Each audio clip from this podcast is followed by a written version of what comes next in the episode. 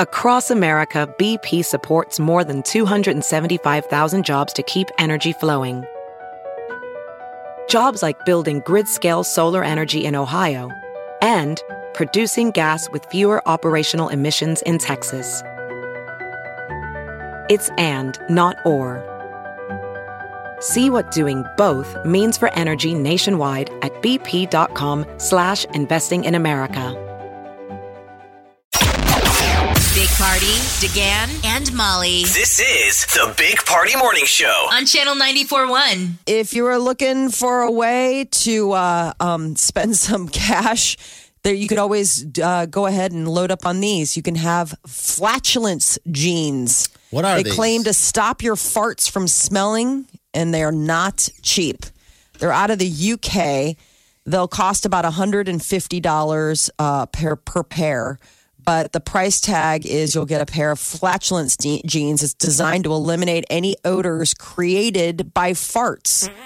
It's Wouldn't you start by- with your underwear? I thought they said that there They was have underwear, underwear, that too. did that. Okay. They do.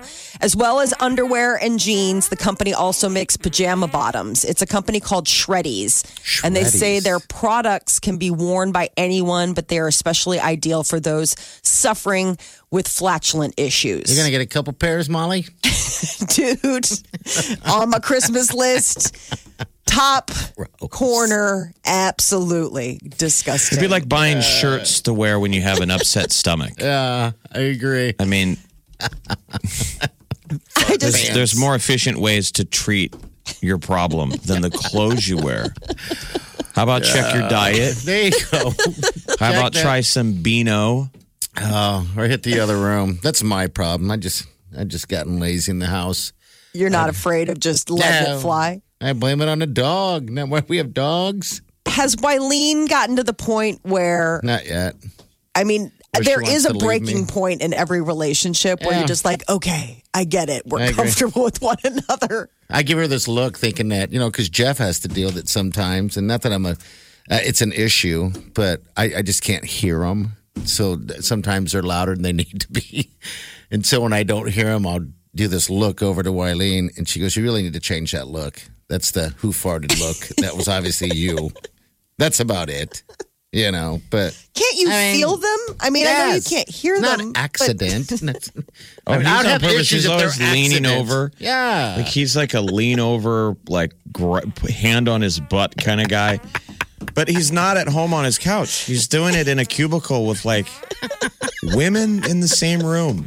they got headsets on. he'll always be like, "What?" He's sitting right next to me. Bang, loud as plain as day. And I'll go, "Uh oh," and he'll go, "You heard that?" Yeah. Everyone in the entire room did because you just farted out loud at work. Gross. I mean, dude, there's a special place in hell for public farters. well, you I can't just make yourself at that much at home at work. Why I mean, not? I love it here. I love it here. Come on.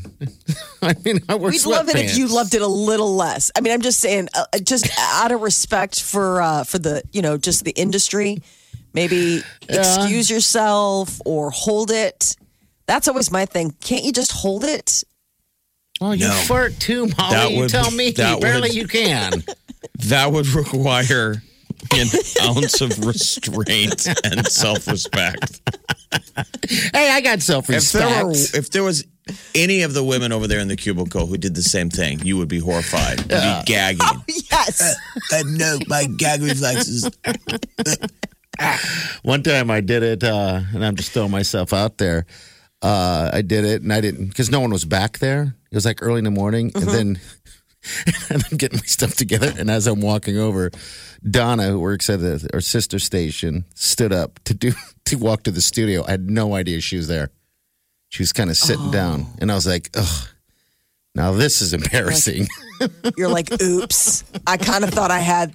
That's one thing. Like if you think you have the room to yourself, but you are sitting next to our co-host, and But we're in a cubicle. just so I figured you can't hear. it's an office.